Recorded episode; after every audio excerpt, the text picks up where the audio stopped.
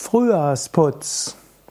Wenn es Frühjahr wird, ist es Zeit für einen gründlichen Frühjahrsputz.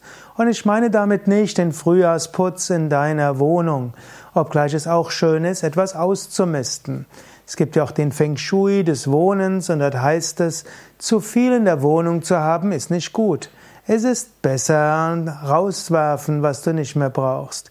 So kann Frühjahrsputz eben auch heißen, wirf raus, was du nicht mehr brauchst. Ich kannte eine Frau, die hat mit mir zusammen das äh, Yoga, erste Yoga Vidya Center geöffnet, eröffnet. Die hat mal gesagt, was sie in den letzten Jahren nicht getragen hat und genutzt hat, das gibt sie dann weiter. Altkleidersammlung, Second-Hand-Shop und so weiter. Ausmisten ist etwas Gutes und das Frühjahr zum Beispiel eine gute Weise. Aber noch wichtiger als dieser äußere Frühjahrsputz ist der Frühjahrsputz für den Körper. Und der Frühjahrsputz für den Körper kann zum Beispiel eine Entschlackungskur sein.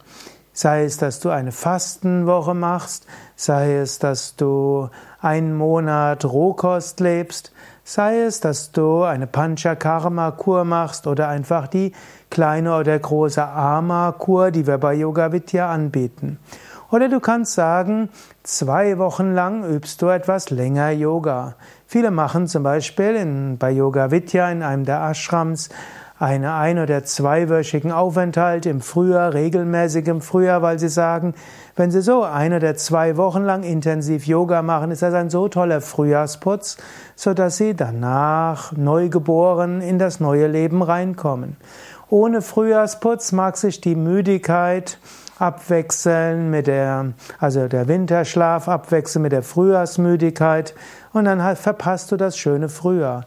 Es rentiert sich, gerade im Frühjahr zu überlegen, wie kannst du den Körper und die Psyche gut reinigen.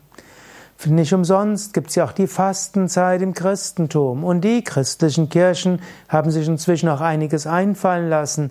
Die beziehen auch die Fastenzeit nicht nur auf Verzicht von Nahrungsmitteln, sondern eben auch, man kann anderes machen, um einen guten Frühjahrsputz zu machen. Was machst du als Frühjahrsputz?